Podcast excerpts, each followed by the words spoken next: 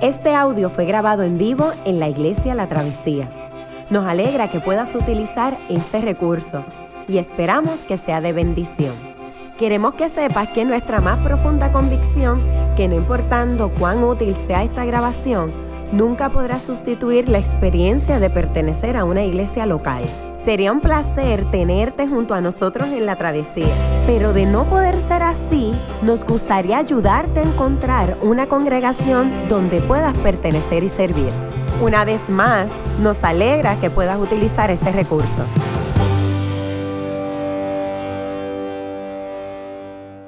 Gran sacrificio de mi parte. Así que, así es que como la mayoría de los hijos, acudí a mi padre para que me aconsejara. Papi, ¿qué tú opinas? Y yo esperaba de mi padre que me dijera, sí, debes hacerlo o no, no, no debes, qué, qué sé yo. Pero no me ofreció ninguna de esas dos respuestas. En vez de esto, mi padre me contó una historia. Y acuérdense que yo vengo de unas raíces bien humildes, ¿ok? Me dijo, hijo, ¿sabía que cuando tu abuelo y abuela cruzaron la frontera a los Estados Unidos, cuando emigraron en el 1946, no casi, pero no tenían nada en lo absoluto? Tenían unas pocas pertenencias y pocos hijos, pero nada de valor. Hijo, ¿sabías que mi padre, tu abuelo, construyó literalmente la casa en la que vivieron? Siguió, ¿puedes imaginar el rigor y sacrificios que tuvieron que hacer? Y esa, eso fue todo. Esa fue la respuesta a mi pregunta. No, no, me, no me dijo nada, mucho más que eso. Pues, ¿qué, ¿qué hizo mi padre en ese momento? Él utilizó una historia de mi pasado, de gente que yo conozco, para darme aliento y motivarme en mis decisiones futuras. Y nosotros hacemos esto todo el tiempo, ¿cierto? usamos historias de nuestro pasado para alentarnos a actuar de cierta manera. Y a veces usamos historias que nos previenen de incurrir en ciertos actos. Y con esto dicho, pues, bienvenidos a Deuteronomio.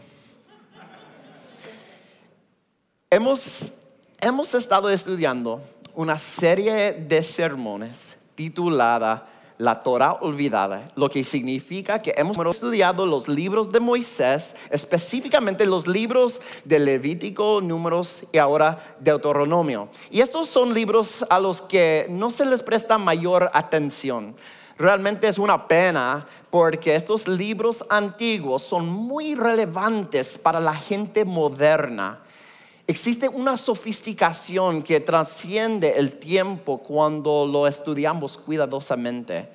Y hoy comenzamos nuestro estudio del último libro de la Torah, o como le llaman los cristianos, el Pentateuco. Y el libro de Deuteronomio es una serie de sermones de despedida que Moisés le deja a la gente de Israel junto antes de cruzar el Jordán y entrar a la tierra prometida. Ahora, ahora es importante enfatizar que Moisés no llega a entrar a la misma. En este punto es que Moisés reúne a la gente de Israel y les cuenta una historia, como mi papá. Verá, cuatro años antes fueron liberados de Egipto. Finalmente llegarían nuevamente a su lugar original. Pero mientras estaban esclavizados en Egipto, otras personas se mudaron en lo que era su tierra de origen. Y esos ocupantes eran rudos, fuertes. Dios les prometió que iría con ellos. Entonces, lo que debió ser un viaje de 11 días, se convirtió en una estadía de 40 años en el desierto. Debido a su desobediencia y quejas, Dios no le permitió a esa generación original a que entrara a la tierra, ni siquiera a Moisés. Justo antes de la muerte de, de Moisés, él reunió a sus niños, o sea, la próxima generación, y les contó una historia acerca de sus padres. ¿Por qué Moisés le hace una historia como sermón de despedida? Para motivarlos, para moldearles, para alentarles a cruzar a la tierra prometida con valentía. De eso es lo que trata el libro de Deuteronomio, para que no les pase como a sus padres y también a Moisés. Él les quería ayudar a, a cruzar de la muerte a la vida. Y ahora escucha atentamente. Este evento de cruzar el Jordán del desierto a la tierra es un evento que los autores del Nuevo Testamento utilizan para describir la vida de cada persona. Y lo que esto quiere decir es que esta historia tiene todo que ver con tu vida para mudarte del desierto al júbilo, de la esclavitud a la libertad, de la muerte a la vida. ¿Cómo es que Moisés logra esto en esta historia? Bueno, esta mañana vamos a evaluar las características del primer discurso de despedida de Moisés. Al estudiarlo, entenderemos mejor nuestro corazón, nuestra espiritualidad y nuestro Dios. Ok, con esa pequeña introducción vamos a prestar atención a algunos extractos del sermón de Moisés que se encuentra en Deuteronomio capítulo 1. Por favor, en ah, reverencia a la palabra, pongámonos de pie. Y Gisela.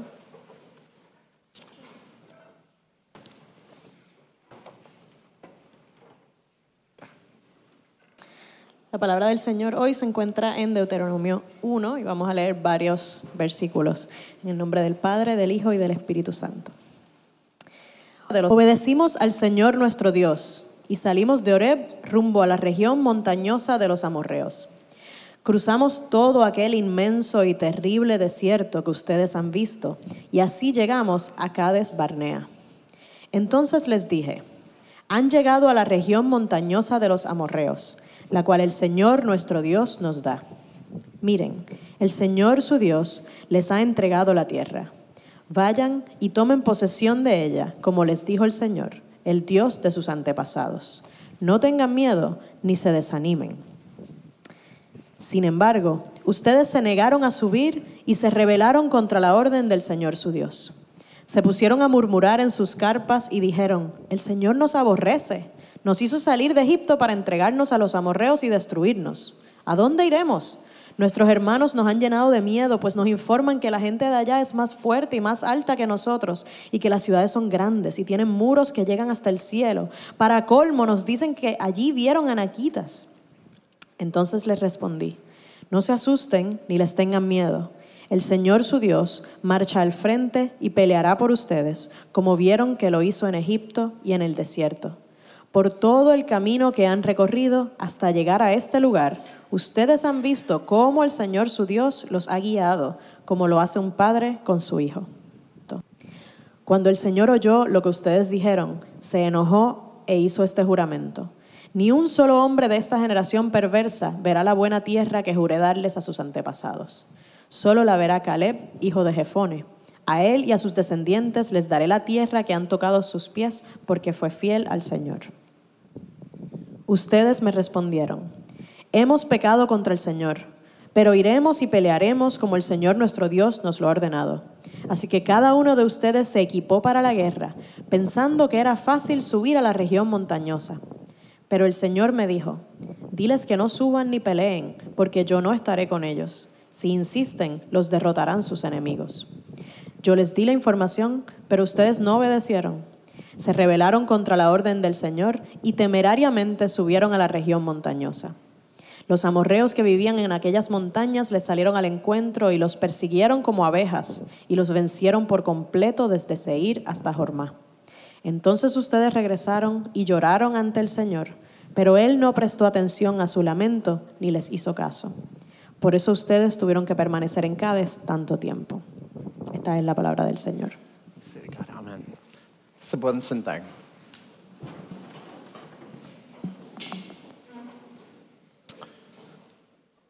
Si alguna vez has leído libros acerca de adopción de niños como nosotros, o really, un libro de cómo criar hijos, encontrarás con el tema dominante um, del vínculo. El vínculo. Es importante que, uh, importante que uh, niños desarrollen un vínculo significativo con su figura parental, porque como nos dicen los especialistas de desarrollo de niños, establece sentido de confianza. Aprender a confiar es un paso crítico en el desarrollo, ¿no?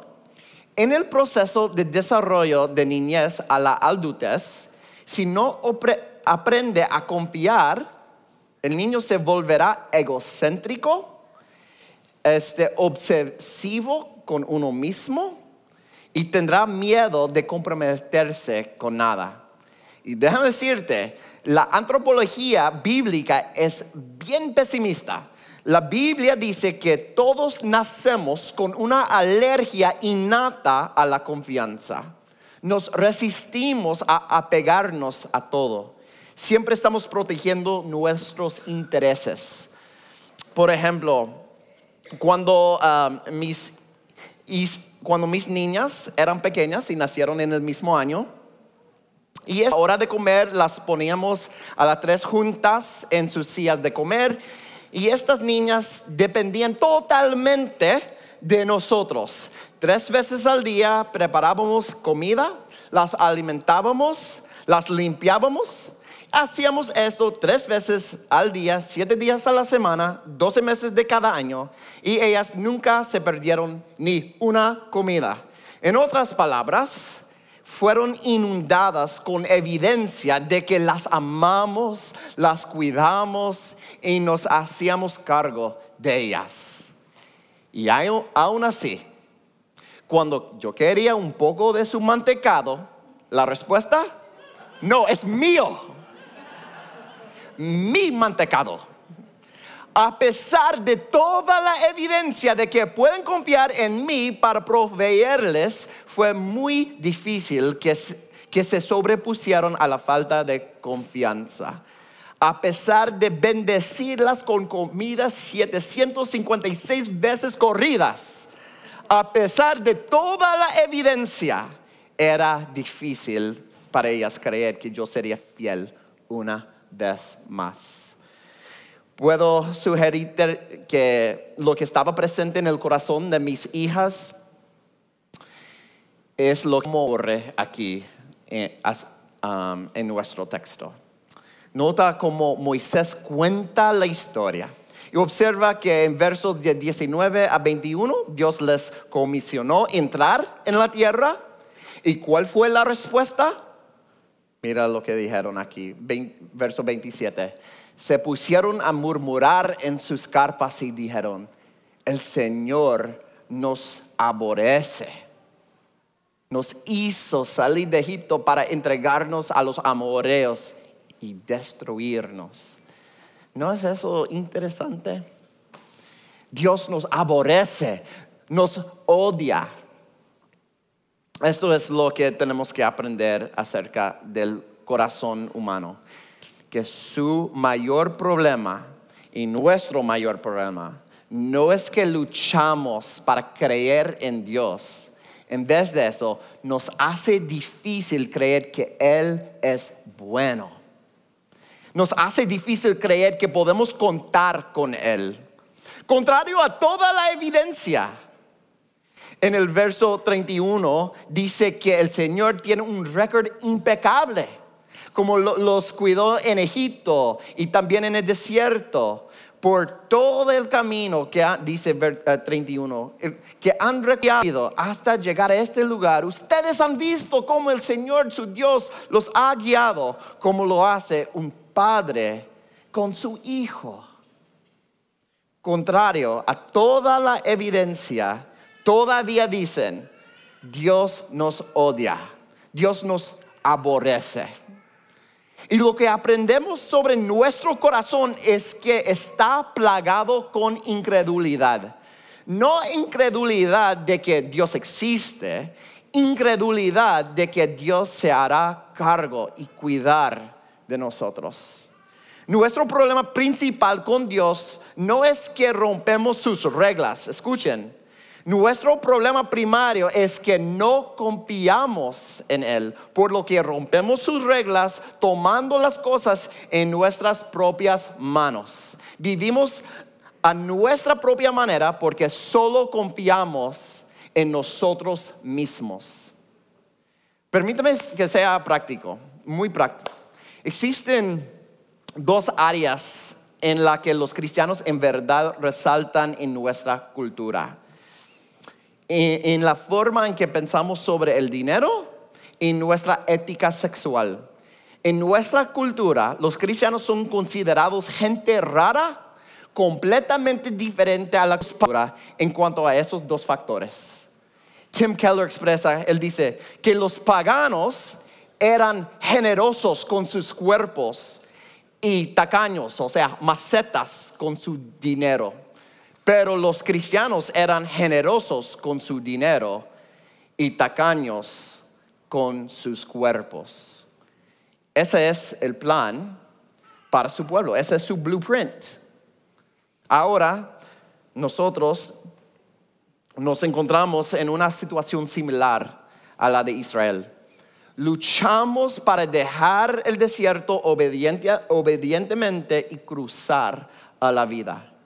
Escuchamos la ética de Dios y resistimos la idea de que, que Él sabe lo que hace. Dios dice, ¿me crees cuando te digo que no puedes gastar todo tu dinero en ti? Que si lo haces arruinas tu corazón y los corazones de tus hijos? ¿Me crees cuando digo que ser generosos con el pobre y invertir en la proclamación del Evangelio es la forma en la que yo deseo que se invierta mi dinero? ¿Y qué es lo que crece en tu corazón cuando escuchas que Dios dice, te dice esto? Escuchas, Dios me odia, Dios me odia.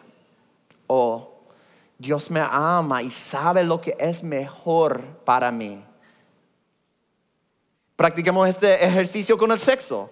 Dios tiene una visión específica y limitada acerca de cómo estamos permitidos de expresar nuestra sexualidad. Para algunas personas esto significa que serás soltero, soltera toda tu vida. Para algunos de ustedes significa que no puedes entrar en una relación con otra persona que no comparte tu fe. Para algunos significa que permanecerás célibe toda tu vida porque caminas por esta tierra con una fuerte atracción a personas de tu mismo sexo. Si estás casado, significa que la intimidad sexual no gira alrededor de ti ni es para ti principalmente, sino trata de servir a la otra persona, no reducirla en un mero objeto de ser consumido. Dios sabe que esto no es fácil. No fue fácil cruzar a la tierra prometida tampoco. Dios no trivializa tu corazón. Cuando escuchas la exhortación de cruzar a la vida, ¿Qué es que brota de tu corazón? ¿Dios me odia? ¿O Dios me ama? Él está a mi favor, me hizo. Puedo confiar que Dios sabe que es mejor para mí, aunque contradice mis instintos. ¿Puedes confiar en Él? ¿Confías que Él es Dios? ¿O dices, Dios me odia. ¿Quién te crees que eres, Señor? ¿Quién, ¿Quién, tú crees eres para venir a mí y decirme cómo vivir mi vida? Estás despedido. ¿Hablas así? Sé que esto es extremadamente difícil para nosotros. Cuando Israel miró a la tierra prometida, ellos pensaron, si cruzamos, vamos a ser asesinados por gigantes y gente con ciudades amuralladas. Estos son obstáculos. En nuestro corazón residen obstáculos realmente difíciles. Muchos de nuestros sueños no incluyen las instrucciones de Dios. Sí, esto es difícil, pero cuando Israel comenzó a rebelarse fue cuando vieron obstáculos o cosas difíciles y pensaron que esto implicaba que tenían otras opciones. La verdad es que no tenían otras opciones. Nosotros tampoco. Debemos obedecer la voluntad buena y perfecta de Dios. Moisés cuenta su historia para que tú y yo podamos entender nuestros corazones.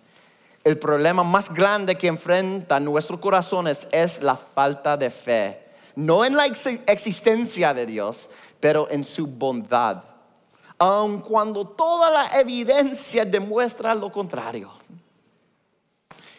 Gente, puedes confiar en Él, puedes confiar Continuemos nuestra examinación del discurso de despedida de Moisés. Hasta ahora hemos visto, uh, hemos visto cómo esta historia nos ayuda a entender nuestro corazón, pero también nos ayuda a entender nuestra espiritualidad.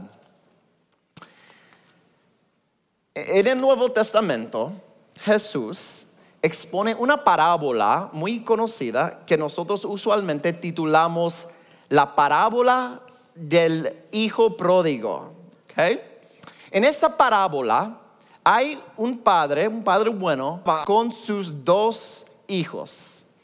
El hijo menor no amaba a, su padre, amaba el dinero del padre, por lo que no lo obedeció, tomó su herencia y vivió la vida que pensaba quería vivir. El hijo mayor no amaba al padre, al padre tampoco, también amaba el dinero de su padre. Pero en vez de darle una vida rebelde, vivió una vida religiosa para llevarse la herencia del padre. Pero lo que es importante enfatizar y lo que Jesús critica en la parábola es que ambos hijos tenían un plan para salirse con la suya. Ser muy malo o ser muy bueno, ambos tienen fundamentos egoístas. Esta parábola tipifica nuestra disposición espiritual hacia Dios. También vemos ambas disposiciones en la vida de Israel. Piensen, en esto. Luego que, de que Dios milagrosamente salvara a Israel de Faraón en Egipto, dos semanas más tarde en la península de Sinaí fue que la gente comenzó a quejarse y murmurar. ¿Y qué decían? No me importa lo que Dios dice, quiero volver a Egipto, quiero vivir la vida a mi manera, ¿no? Y tontamente Israel deseaba independencia de Dios, pero entonces algo pasa. Esa técnica no funcionó.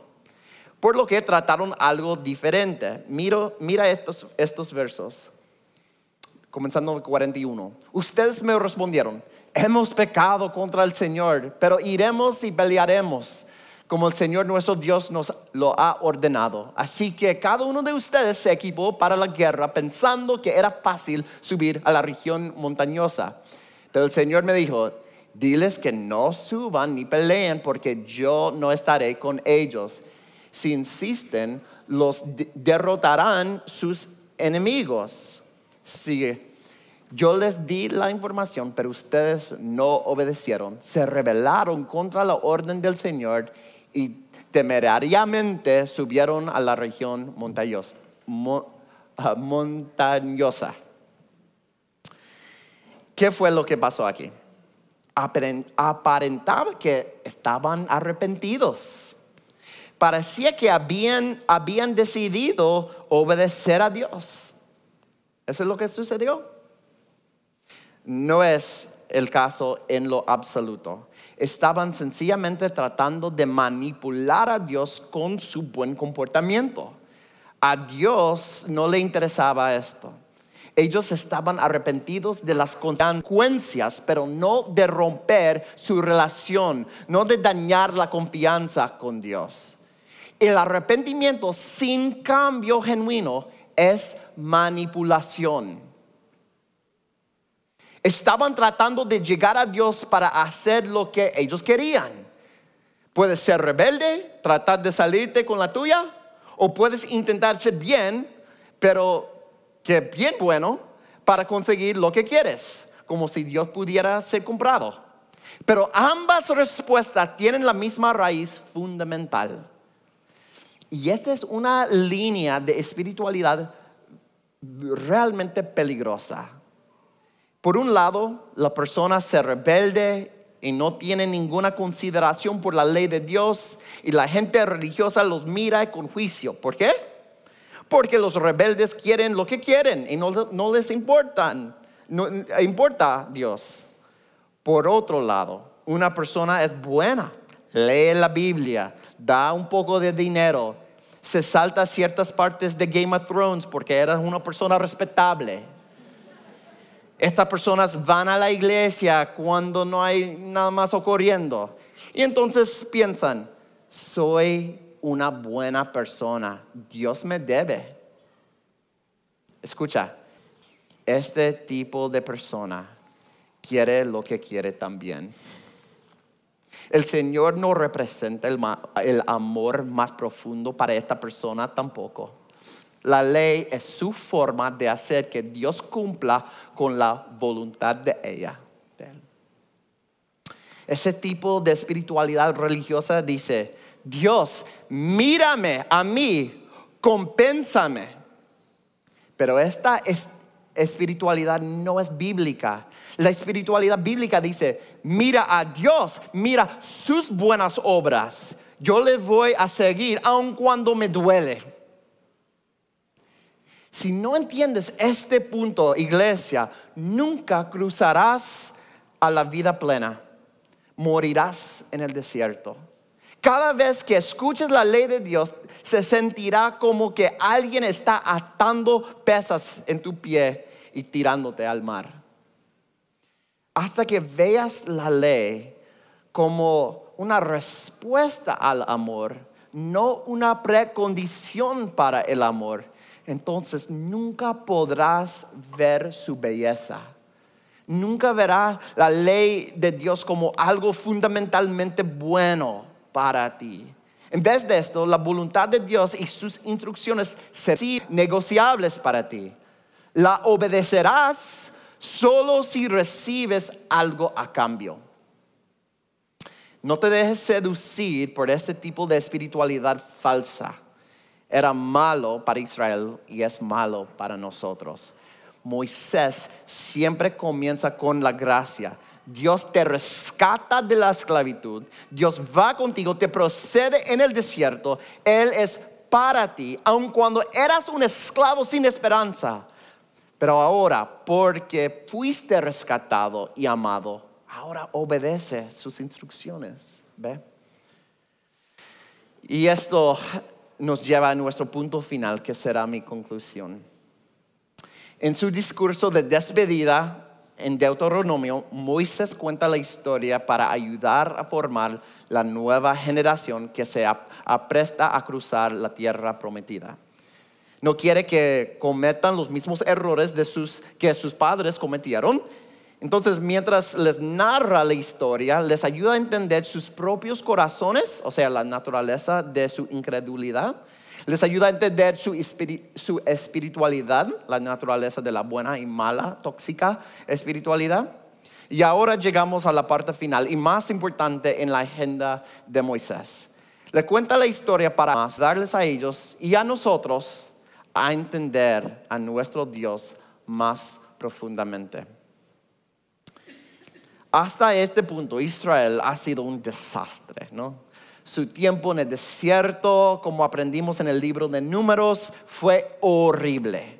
Y el lector se queda con la pregunta, ¿por qué es que Dios está permitiendo que ese pueblo entre a la tierra prometida?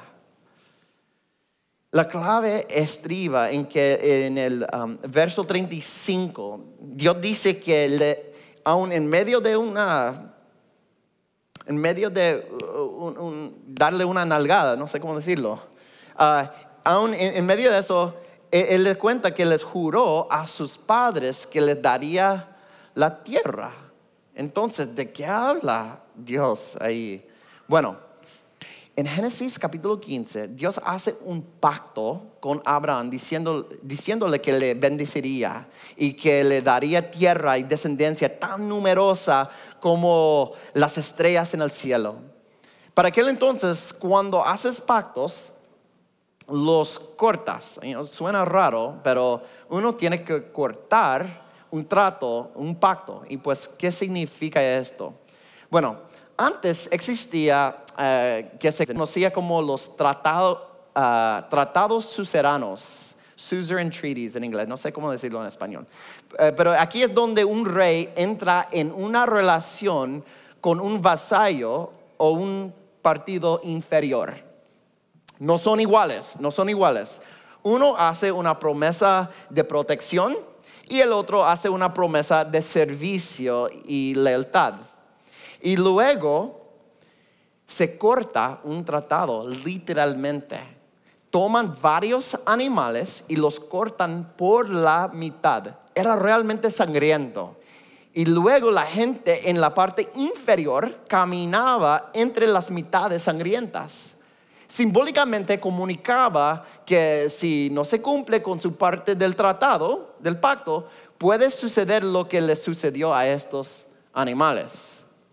Por lo que usualmente los reyes no caminaban a través de la sangre, solo los vasallos. Si el vasallo no cumplía con su parte, era castigado. Ahora bien, si el rey no cumplía su parte, el vasallo también, como quiera, sufría.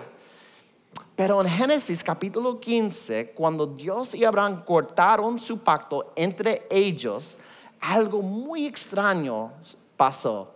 Dios hizo que Abraham se durmiera y Dios solamente en la forma de antorcha feroz, similar a, como se manifestaba en el desierto, pasó a través de la sangre de los animales. Y esto fue absolutamente chocante para la audiencia original.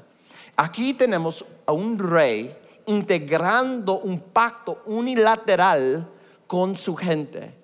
Y así, si cualquiera de los dos rompe el pacto, solo Dios paga el precio. Dios es el único que firma el contrato. Dios garantiza el contrato, aun si Israel mete la pata. En este contexto, Dios dice, escuchen,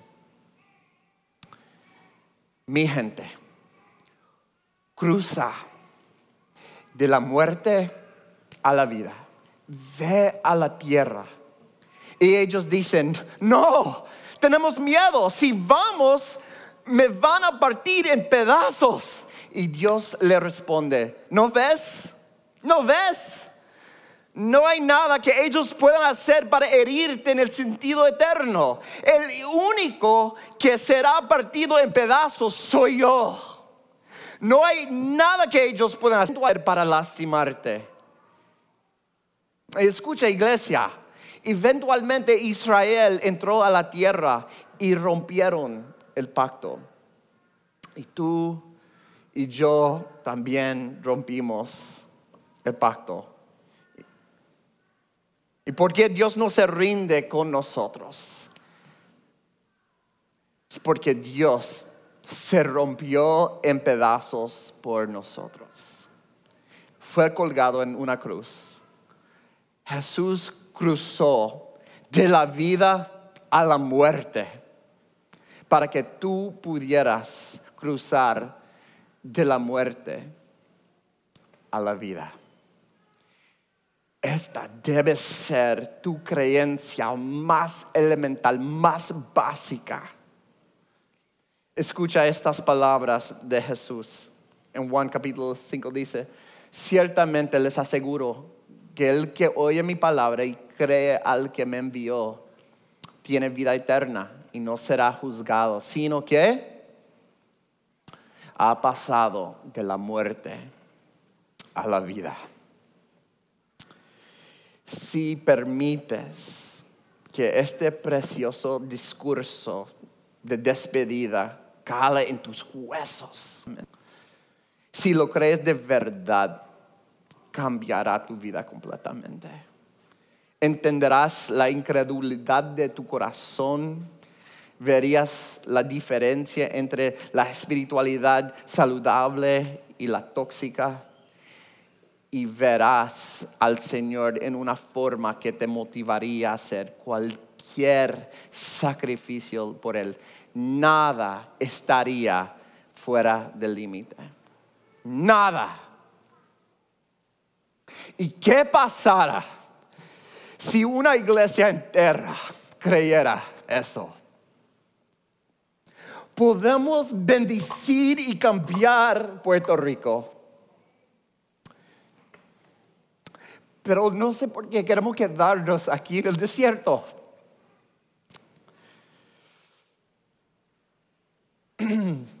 Podemos cambiar, iglesia, la travesía. Podemos creerle y tirarnos de pecho completamente, pase lo que pase, tomar todas las consecuencias, aunque somos forasteros en nuestra propia cultura. Pero aunque estaremos a solas en nuestra propia cultura, podemos así bendecirle en vez de ser asimilados por la cultura. Permite que nuestras lágrimas bendice este bendito país. Amén. Amén. Qué bueno que pudiste escuchar esta grabación. ¿Qué tal si la compartes con otros? Recuerda que hay muchos más recursos en nuestra página latravesía.org, donde también puedes realizar un donativo. Dios te bendiga.